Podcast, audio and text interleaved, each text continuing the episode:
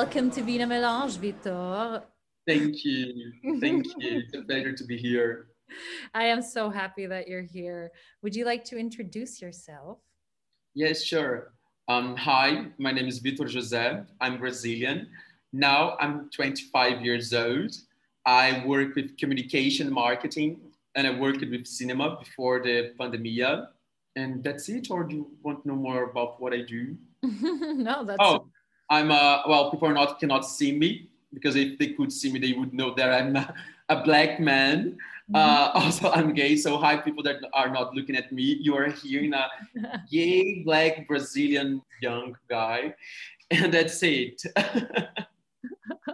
Oh, I'm so happy you're here. The first time we met was on my Erasmus in Paris. And I remember the first time I saw you in university. we studied at the same university. And I remember I saw you and Victoria and I think Julia. Yeah. Juliana too. We were all together, like the Brazilians stood together and were walking together. Exactly. And you had to go to a different queue from the Europeans. And then yeah. I was just thinking, oh my God, they look so cool. Oh my God. and then I remember remember that you talked to me briefly and we exchanged Instagram, and I thought, oh, they're never gonna talk to me. They're too cool. Come on, you were like you were so confident, and like you you were different from everybody. Everybody was like, and you were like, and because you are so tall and beautiful, you, you called the attention. So I, I, I was looking at you too. I was like, mm, okay. it was love at first sight. No, but seriously, yeah. I have the greatest memories with you and Victoria. And when I saw you in Brazil, it was the greatest time ever. And I learned so much, so much.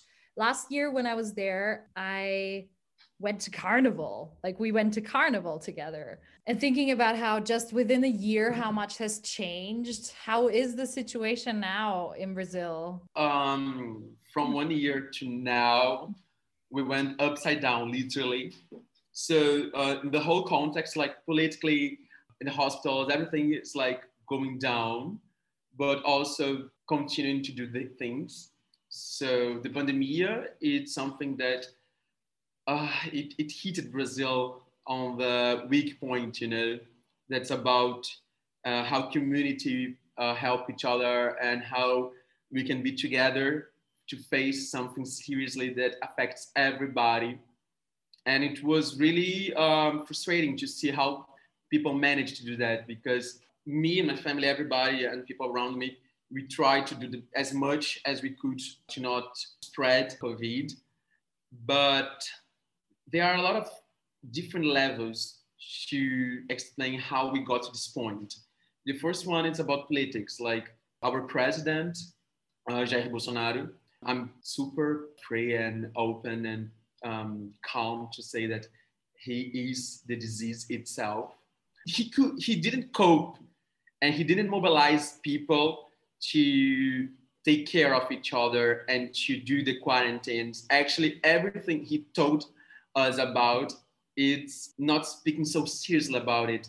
Like he was talking as a small flu or something like that. And like, oh, okay, it's a small flu. If you are healthy, it's like a small flu and you don't use masks. And now that the house went down, he's trying to uh, save what left. But even though he's not, he doesn't represent me and the majority of Brazil, I think. But there are uh, uh, two sides of Brazil: the ones that support him and the ones that do not support. So we are facing a political crisis, a health system crisis, a society crisis because people cannot like deal with themselves, especially with the others. So they're not respecting actually the measures to take care. Only now again that we took like records of deaths that bars are closed again and the beaches are closed because until last week people could go to the beaches and come on we are in brazil sun, beaches, carnival, that's how we live. So everybody, if you don't forbid them to go, they will go. It's really sad. And um, rich, poor people, each one in their capacity to help didn't cope to deal with that.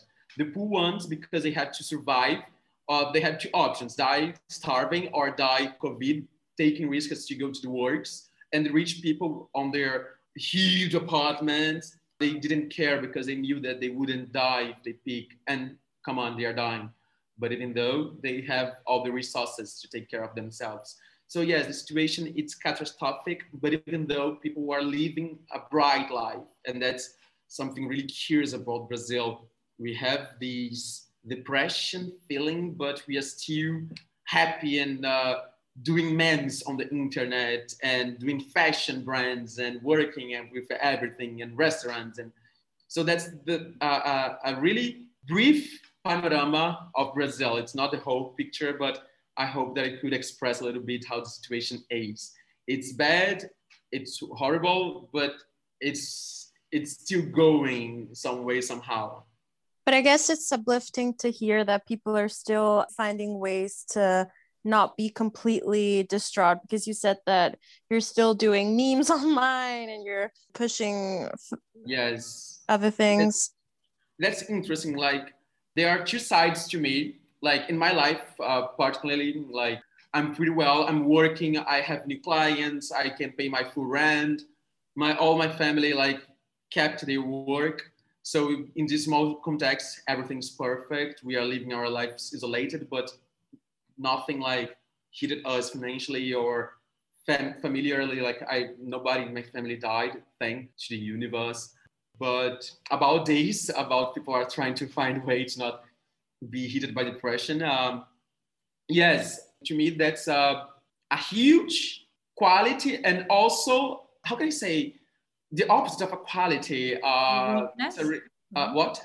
A weakness. A... Yes, that's that's something really good about Brazil and really weak about Brazil. We are always finding ways to be happy, and so all the problems are not so problematic like they should be faced. So there are people dying, but we are also making memes. There are people dying, but we are making memes with the president. There are people dying, and we're making jokes about Corona. So you see, like we make fun, we find ways to neutralize the really issue. So it's one way is like uh, in fact a way of escaping like the issue because you get you, you get, can get really sick and depressed if you face the reality but also impeaches you to face the reality as it should be faced.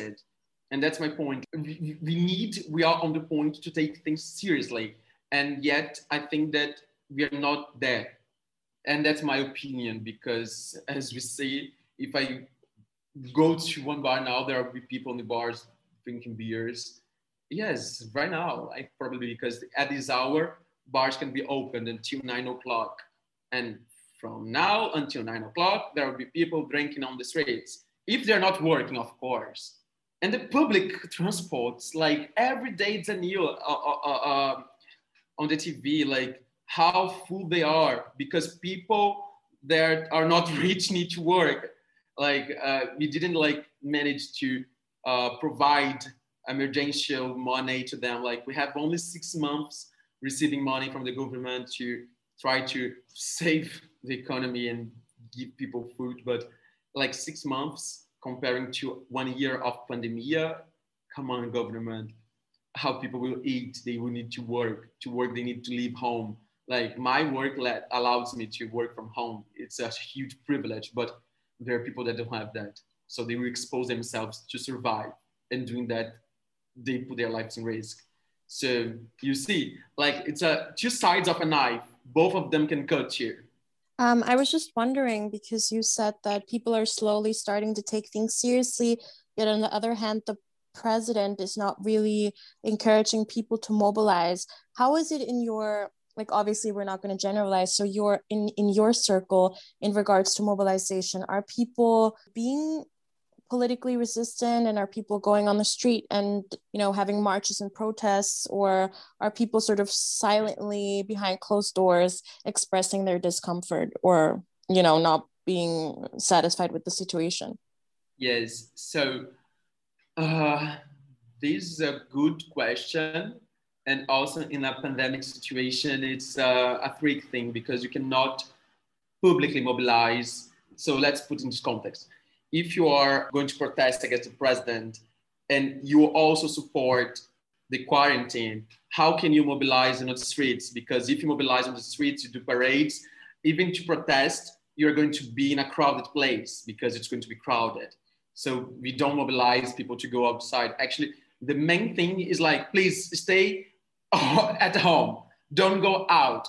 But we can also do things online. And I always think that going to the streets and protesting, it's the it's the, the, the highest thing that we can do.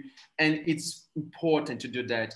But I won't let, and I personally, I won't go to a public protest right now, even wanting. So we can, we are the generation, we are uh, in a, in a century that allow us to express ourselves publicly online. And of course that the impact that can be bigger or smaller, I don't know, because I really think that the internet has a huge power to mobilize and transform and educate people.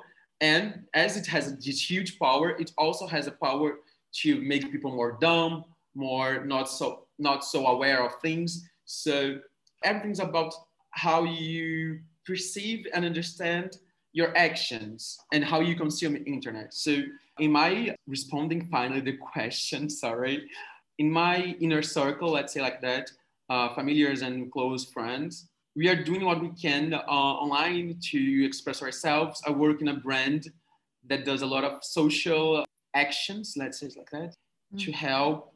My mother, for example, uh, during some months in the quarantine, she cooked food from herself and distributed to people in um, exposed areas. I mean, exposed like not exposed from COVID, but poor areas that were suffering from uh, the, the whole new context. Uh, a lot of friends did that too. We donated a lot of money to institutions to help people. So some way, somehow we can help without exposing ourselves. And now the biggest and most important thing that we can do now to not help to spread the disease is staying at home. So we do as much as we can. I can't believe that what you said that the beaches are still open. It's like they close it today. Today. Right?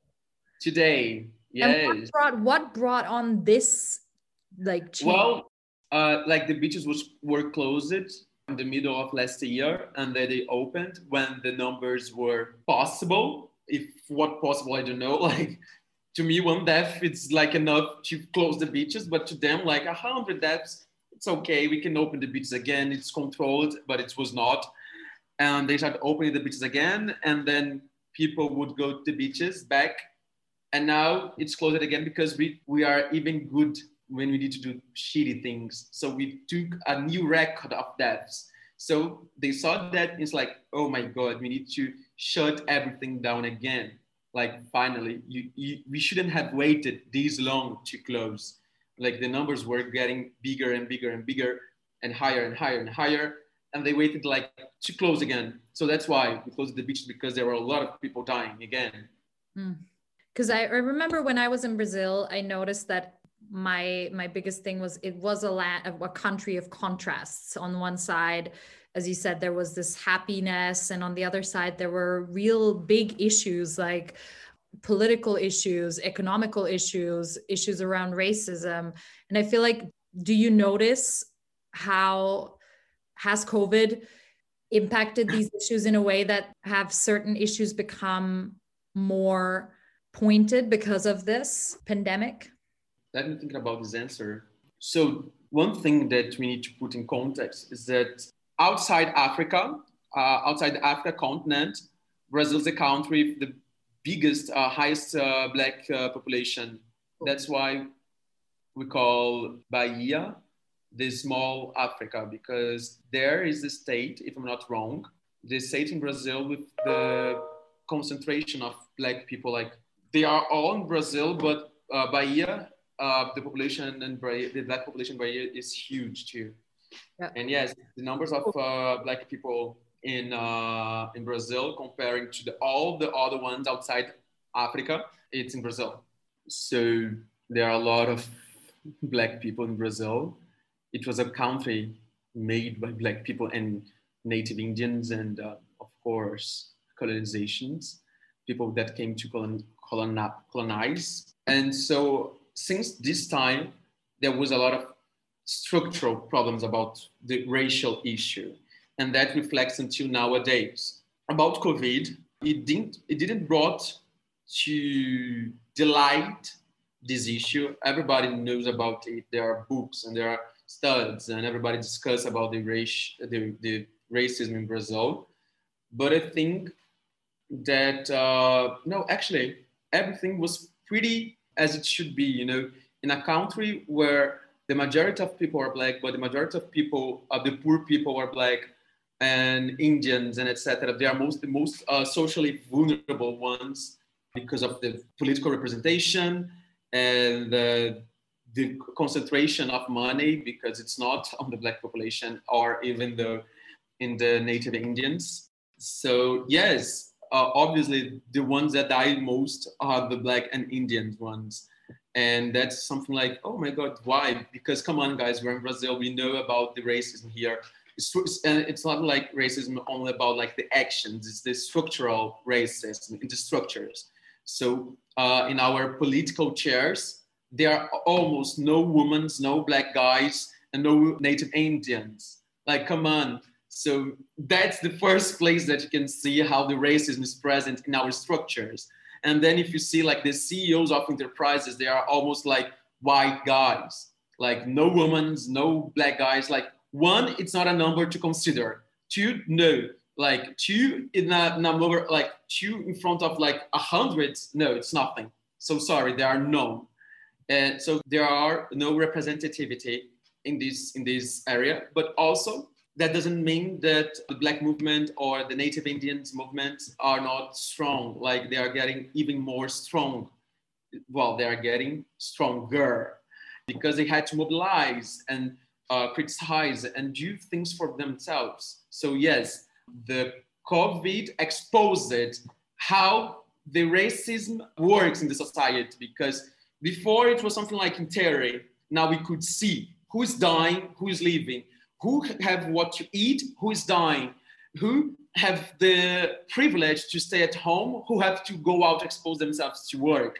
So yes, the racism was more tangible to the mm. people. You know, you could see how it works in each level of society uh, because of that. So yeah, some way somehow uh, we could see this this mechanism working, the racism mechanism, and also about uh, economy. Same thing. Uh, racism and economy is they work. They they they walk with hands uh, together. So mm-hmm. uh, poor people are the ones that die. Poor people are the ones that have to expose themselves to to to work poor people are the ones that cannot stay at home, like living their lives in quarantine and not worrying about what they're going to eat. So yes, um, the disparity, the economic disparity and the racism were exposed more in Brazil, but you need to be really blind uh, to not face these on your daily life it's a horrible reminder, but I think it's important to mention this as much as possible that um, COVID has amplified injustices and, yeah, just a system of in- inequality on so many levels. And I feel like people are not talking about it enough. And I think that a lot of the resources and a lot of the, you know, funds and financial resources are being invested in the disease itself as opposed to also taking into account the structures that are making yeah. all of this worse and that are prolonging this ongoing situation of despair and and frankly the pandemic but um interestingly i was writing a seminar paper on covid and its effect on marginalized groups and i even read that uh, i think it was on un women I'll, I'll i can share the information with you that in brazil uh, maternal deaths that were like the maternal death rate for black women is twice as high as for white women due to covid. And i was so shocked to to read that. Also according to this report that i was reading from my seminar paper in the united kingdom as well black women are like four times more likely to die of covid than white women due to lack of resources due to so many other aspects that for some reason are not being discussed in yes. you know a sufficient manner. So i think it's really important to look at the intersectional aspects of particularly pandemics. That's a, re- a really accurate fact. And um, my grandmother she's a psychologist and her specialty is motherhood and maternity. Mm. uh, especially in uh, teenagers. And of course that the majority of teenagers pregnant in Brazil are what? Black women. And everything that we are going to speak about the differences, the gaps between social classes or racial differences and etc. That was what we were talking at the beginning, like when we started. Like we need to put in context. So if you are a woman, you're going to face things. If you are a white or a black or a native Indian woman, so you're going to face different things. If you are a black rich woman, you're going to face different things from a black poor woman. So everything is need need to be put in context. Otherwise, we are going only to have half of the history. We are going to have one side of, one whole picture. So we can like see a huge force. We are going to, we are seeing one three. We need to see how it operates, how the system works. And yes, of course, it's not a surprise that black women uh, and maternity births die much more than white women's because the, the way that they see the price of a white life is way much bigger than a black life. Like otherwise we wouldn't be talking about Black Lives Matter in the United States until now, after so many actions about movements.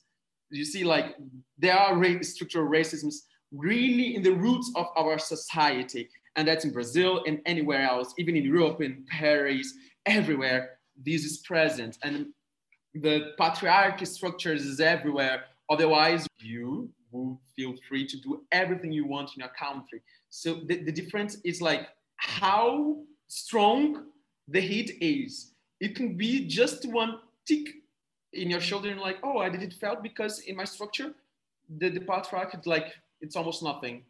And sometimes to a uh, another woman in another country, in another situation, another financial uh, perspective, uh, the patriarch, it's like a huge stone over her. So it can be one glass of tea, like, oh, doesn't it's not so heavy, and can be a huge stone. It depends of the context. It depends how you uh, how privileged you are. And it's so sad to see that uh, basic equality rights are privileges. Like me as a black guy, I feel really privileged to be not rich, but have a great life and a family structure because otherwise, probably I wouldn't be here right now talking to you, speaking English, being to Paris with my parents paying everything to me. Like this is a huge privilege. Like I, I, I don't know more than five other black people like in my age that could do the same thing as me, counting with my sister and my brother. Like so, I, I know three more. You see, like it, it, it I am exception in my narrative in that Brazilian narrative. So um, that's why it's really important, guys that are listening, that I'm example, but I'm not an example in, in, a Brazilian context. You're not going to come to Brazil and find black people speaking English. You're not going to Brazil and to find people that went to Paris to do philosophy and art. Like this is not a normal narrative uh, here. But this doesn't mean that Brazil is a black hole that you come to suffer. There's a lot of beautiful things in this country. The, there's so many possibilities and it's uh, Brazil to me, it's a teenager. It's controversial, you know, it's one country that you come and depending on where you are, you feel diversity in itself. Like you see black people, white people, native Indians, and LGBT community kissing even straight people because straight people are not narrow-minded and they're going to kiss everybody. And that's one picture of Brazil. And also in the same country, you see the rates of people killing trans people. We are one of the countries that most kill trans people. And yet we are one of the countries that trans people have, we have Pabllo Vittar. That's not a trans guy, but it's a drag queen uh, he has more followers than uh, RuPaul, for example. So we are a country that produces uh, Pabllo Vittar, but we don't produce like equality. And like there are people that cheers to drag queens, cheers to trans, cheers to uh, black people, to native Indians, but we are also the country that kills these people because it has two sides, and two sides are too powerful. Like one's not weaker than another. In the history, now the bad side is winning. Congratulations, Bolsonaro, you are a monster, you are making the bad side win. But they are doing this movement. The other side is doing their movements too. Like trans people now is putting their, say, their faces on the social media way much more than one year ago. they're facing the, the, the the, the, the monsters in our society. And that's something that I feel really beautiful because it's a really, there are a lot of boundaries here in Brazil, but since the Brazilians has no boundaries, we broke the boundaries that it's imposed to us. And we face like uh, uh, pain, we face depression, and we are here living our lives and expressing each, uh, each person expressing as they can what they want to be. And there are consequences because there are always the bad side of it. Mm. So yes, if you come to Brazil, of course you're going to be in a good neighborhood. I hope mine. and we are going to have fun. We're going to drink, and everything's going to be like, oh my god, this is the perfect world. But if you go a little bit further, yeah. um, not in the beautiful beach neighborhoods, you're going to see a different reality. Yeah. And yeah. that's Brazil in the totality. So you see the bad side in the media, you see the good side, and it's fun because it seems that we see different Brazils, but Brazil, it's not a one unit, it's a lot of units yeah. in country. Yeah. I think what you said is a very good point is um, in regards to contextualizing um, and taking into account your local situation or the situation in your respective country.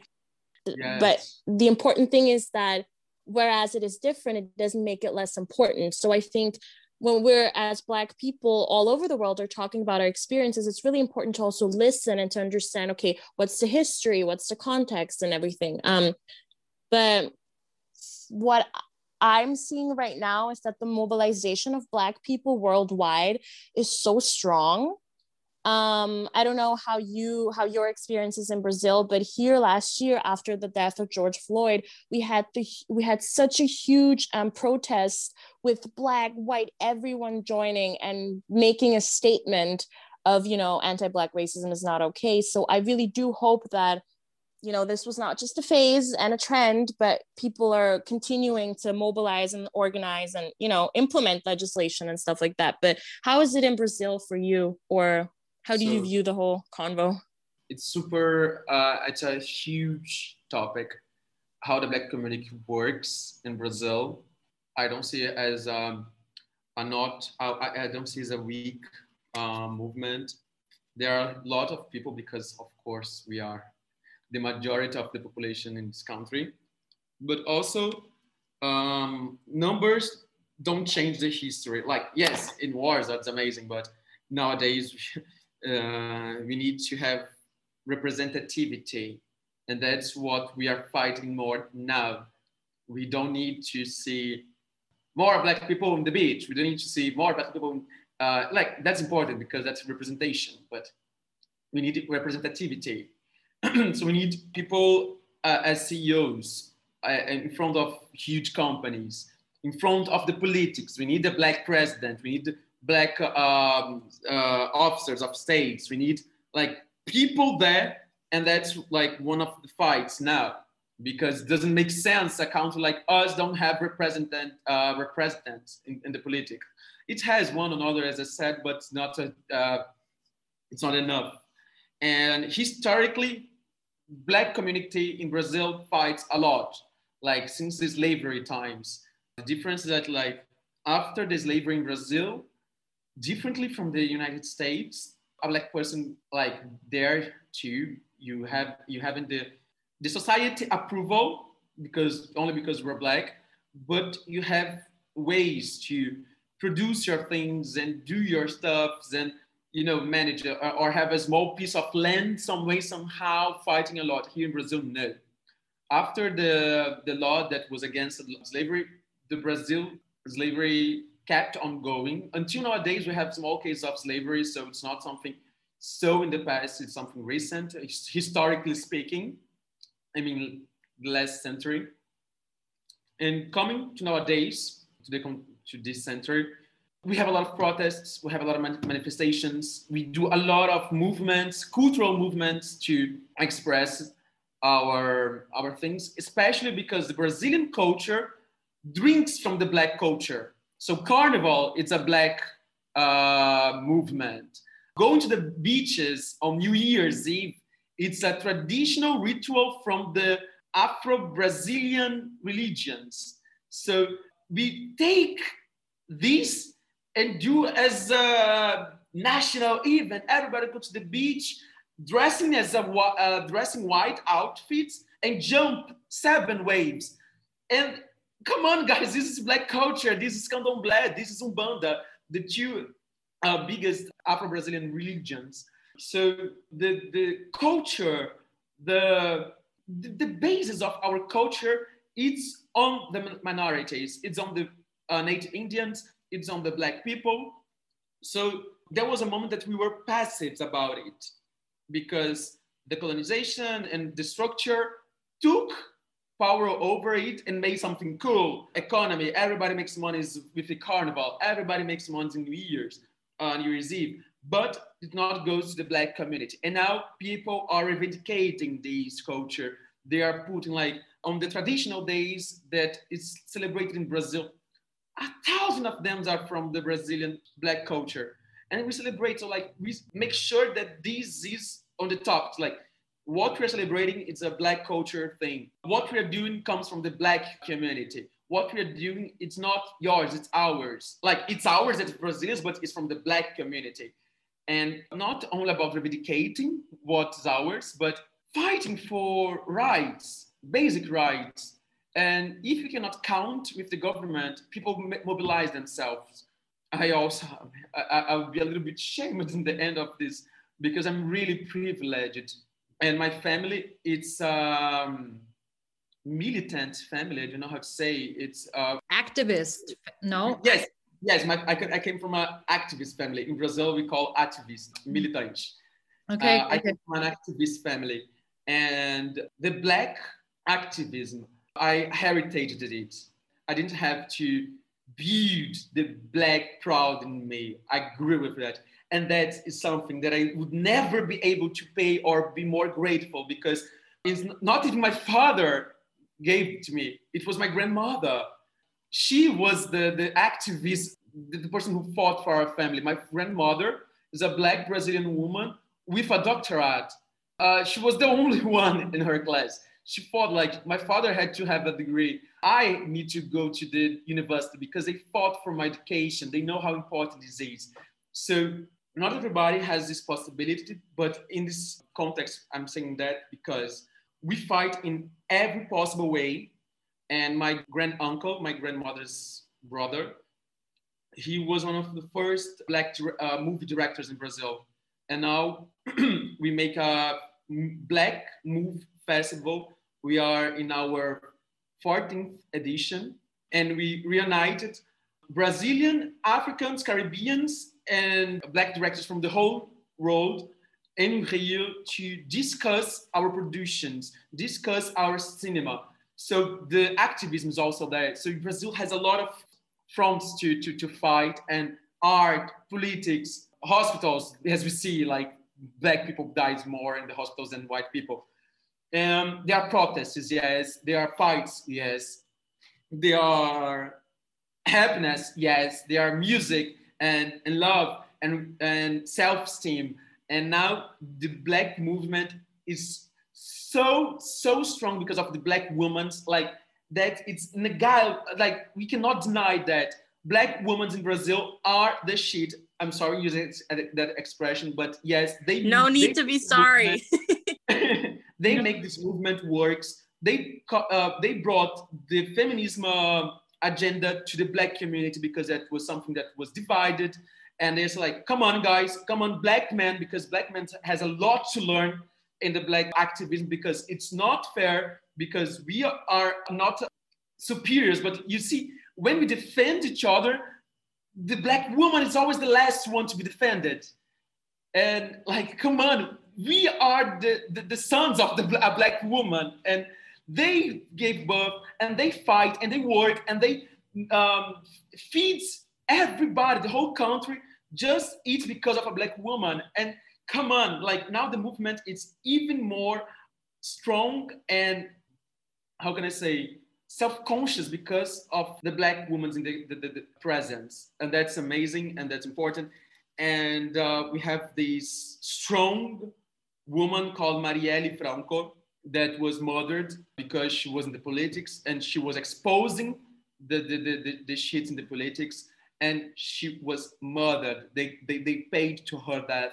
And until now, we don't have the answer for it. And every year we have protests to ask who killed Marielle, and not who killed, who paid to kill Marielle. And we know who it is. I cannot say because I, I, we have no proofs, but it's so clear who it is.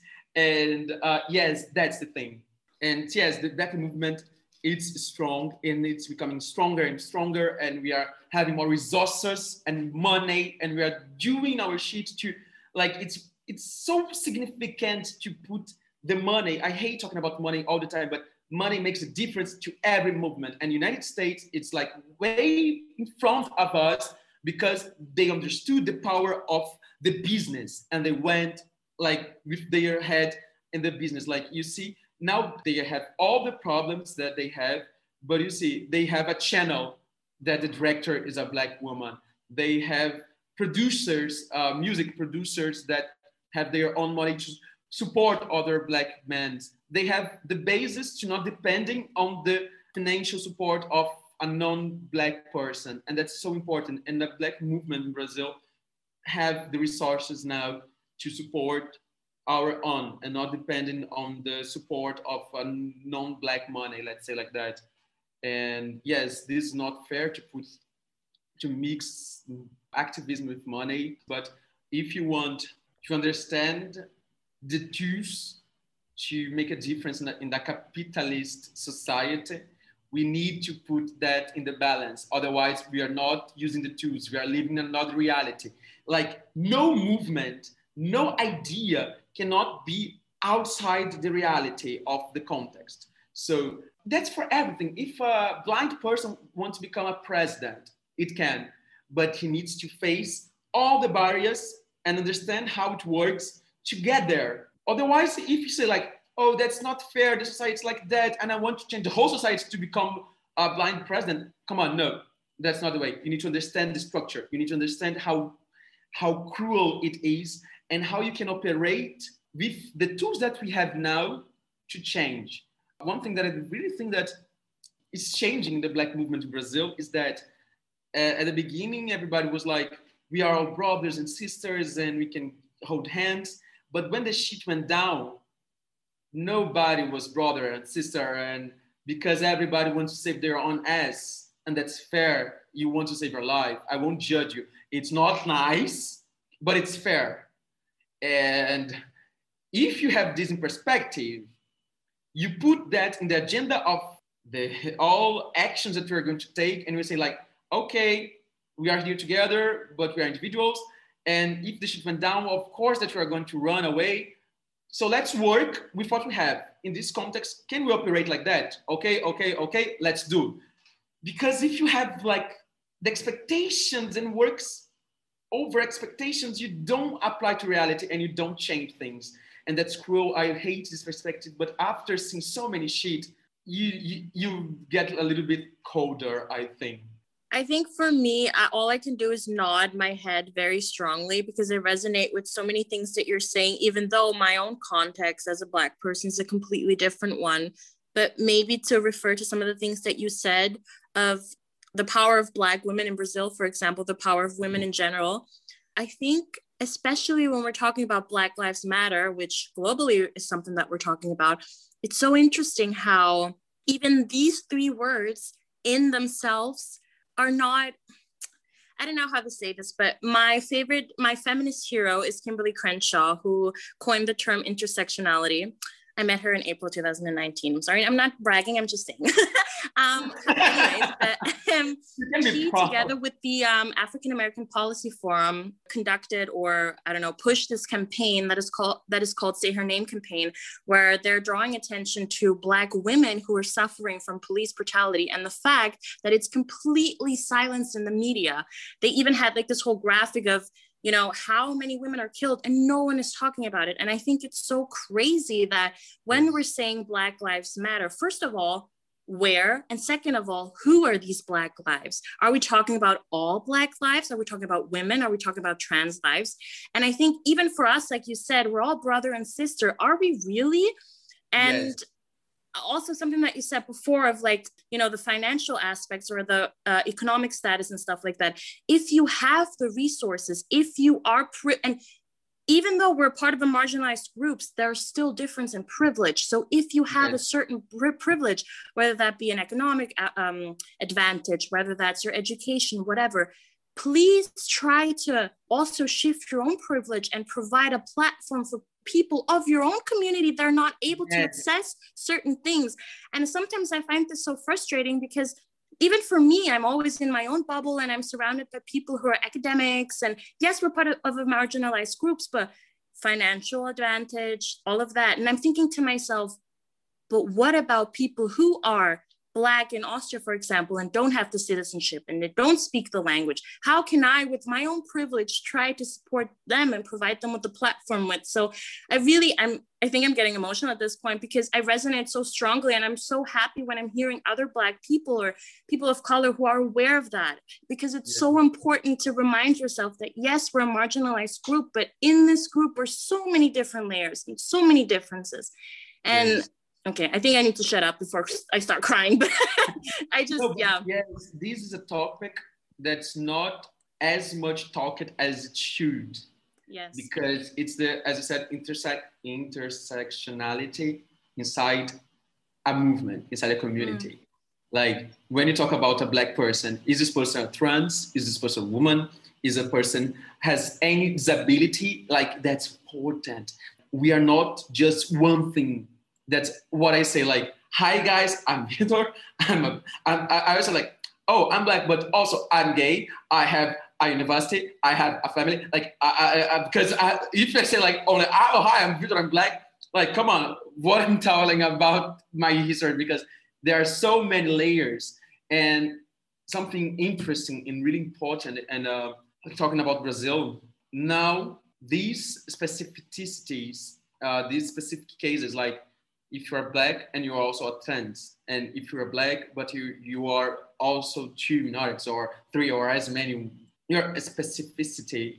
It's important to talk about it because it's another layer and a, a layer that needs to be embraced. And it's not only because black people activism it's about getting with other black people don't make mistakes there are homophobia in the black community there are transphobia in the black community. There are uh, machismo in the black community, and that's something that, and it's a double fight. Uh, a fight like the LGBT community in the black community to be recognized, and a, a fight with the society because it, it's like, come on, guys, help me. I, am getting tired. Please, please, please. So it's so important that the whole picture of an activism, even the feminism or the, the, the racial or anyone needs to embrace this specificity because otherwise you're not doing your job right. If you are fighting for the black community, but you're not fighting for the LGBT community or the feminism, you're not fighting for the black community because it hits on their too. So that's super, super important. And it's it's interesting to see how the I don't want to put the blame on the white cis Europeans, but I need to put, but how this structure, it's inside the minorities too. They reproduce their system. They, it, it's so sad when you see a black person being transphobic or a black person being machismo because they're reproducing a system that not necessarily it's good for their own movement, their own fight. Because if you only fight for yourself, you're not fighting for a community. Sorry. So if you're a black man guy and you're not fighting for the LGBT community, if you're not fighting for the women, one way or another, when you feel that you are safe, it will hit back on you because it comes. Like it's a, everybody's fight. And yes, that's my position. Uh, and I'm really lucky because I thought I, I grew in a place, I, I grew uh, in a really diverse family.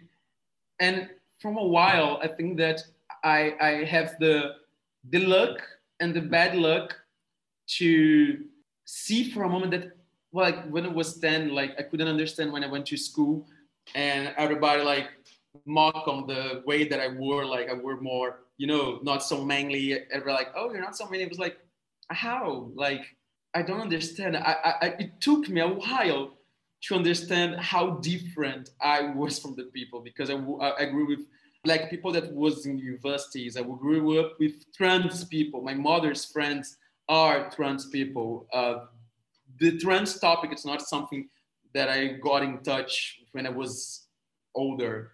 My family, it's a matriarch family. So going out the world into like, ah, and, and it was a shock because I started feeling like less confident as I was growing because in, at my house, being me or being with trans people or like uh, I call like the uncle. I, I call my uncle. It's not my uncle. He's my mother's best friend, but he's he raised me some way somehow. And it was like, yeah, is like he's strange. It was like, how? And he was wearing like at my house, he was wearing my mother's outfits, and he could he only could do that in our house. And my father, my father's best friend who died, it's a gay was a gay man. So my father was always like okay to, to have gay friends. I, I, I grew with, and not like the stereotype, like my mother's gay friends. No, it's my father's gay friends. And, and when I realized that how different I was, I was like, I think that I like myself, but I'm not enjoying myself that much because I, oh, the world doesn't like me. So, uh, and that was a, I went from a really good self confidence to a really low self esteem. And then I recovered that because of my mother. But there was a moment in my life that I was like, I don't think that I want to be me. Like, honestly. And I had stops to my mother. She's like, come on, why? And like, I don't know. Uh, I, I just, I, you know, when we're a child, a, a, child and you don't know how to express it, like, I, am not enjoying. Uh, I'm weird, and my arms or my way of being, and I don't know. I always felt a little bit uncomfortable outside my house. And nowadays I feel like, come on, fuck, look at my face, look at my attitude. My mother raised me to love myself. So you won't take this from me. And, but it was a huge process. It was a huge process. And face society as it is. I always think like I have a baby and you have to face, and then when I get emotional because I love my son, I'm not a father, but I will be. And I always think like, fuck, he have to face everything. And I don't want him to have to doubt of himself or being so scared or mm. It's so it's like I, I, I always think like I want a, a, a society where my baby or everybody will be able to be what they want to be because I'm not myself. I, I couldn't be myself because there, there is, we live in a race like I don't know, I'm going to a more philosophical aspects and uh, even imagining, but imagine not being a white cis man, but they don't question themselves. They don't question themselves in society. They are just what they want to be. That must be so amazing. Like go outside and not thinking what's going to happen. And, you know, going to a store and not being uncomfortable or kissing out uh, the person that you love and not being scared. Come on, that must be so amazing. And I want this to my to the next generation. I want them to love whoever they want, to be whatever they want, to paint themselves as orange and be okay with that. And we're not. So I always feel like myself, but I never feel as my 100% self because there are so many things outside my house that does, that I need to think before going out, you know, and it's so boring. And even the process of having to think gets me away from who I am, like deeply. So it's so it's so cruel how the disparity and inequality uh, makes on a person a deeper level and more more subjective thing. You see. So I really hope that one day be what you want to be won't be the point. You just go and express yourself and go to a whatever you want. Like I want this to the next generation. I want this to my, my, my friends, to my family, to my babies in the future in five years. When I meet Joaquin, my son, I will say like, you go and do you. You don't need to do the society. You go and do you. And that's that's something so important. Mm. And that's why uh, another subject that I think that we need to discuss some way, somehow, at, uh, at some point, it's the mental issues that this causes in people, because the depression and the complexes that a black or a woman have needs to be discussed because society makes people sick. And we need to talk about this sickness yeah. because when you talk about like a, ma- a black man that don't, don't show emotions or a black man that repress their feelings because they are pictured as or a sexual object or a huge strong man where are the sensitive black men? Where are the skin black men? Where are where we need to talk about feelings with the men's especially the black men's. And i feel that there is a disease because of that that need to be healed like now because people get sick. And that shows them affects the family affects other black women and how black women get sick because of that. So you see it's a domino effect so huge that if you go into inside this each topic this podcast will take five years. It's almost three o'clock. But um, I I think what you said, and sometimes I think about that too when I talk to especially white men about these issues and you know wh- whatever it is whether it's racism feminism whatever i always just try to imagine what it must be like when you don't have to think about any of the issues that as you said you have to think about as a woman as a black person as whatever else that isn't white male able-bodied you know cis yeah. i think that is one of the most important things that i'm trying to achieve in conversations with cis white men is just try to see the struggles that other people are going through. Like just try just be aware that you don't have to face any of this and your life is easier because of this. Of course, it might be difficult on other fronts. And there we get back to the intersectionality aspect, which I was nodding my head vigorously throughout you two discussing this. And I really enjoy Beverly's input on, on that as well, because she's like my queen in intersectionality. yes, that is so goddamn important because every reality, every person is living in a different reality and facing different injustices because of the layers of the the things that they have to struggle with. And oh, honestly i'm just um, I, c- I couldn't agree more. And uh, i loved listening to you. So oh thank you so much for sharing all of this and and sharing your insight. It is so like it gives me so much hope and so much happiness to hear people think like this and the the things that you said just uh, same. I couldn't agree more with beverly. They resonated with me thoroughly. Thank you really. And even if we had dif- different thoughts which i think that we are in the same field we uh, disagreements are good. So this podcast could go through like i disagree with you i agree with you and i disagree. I love disagreements. I think that they are really also puts like of course that we are so intelligent and beautiful and etc that mm-hmm. we would agree.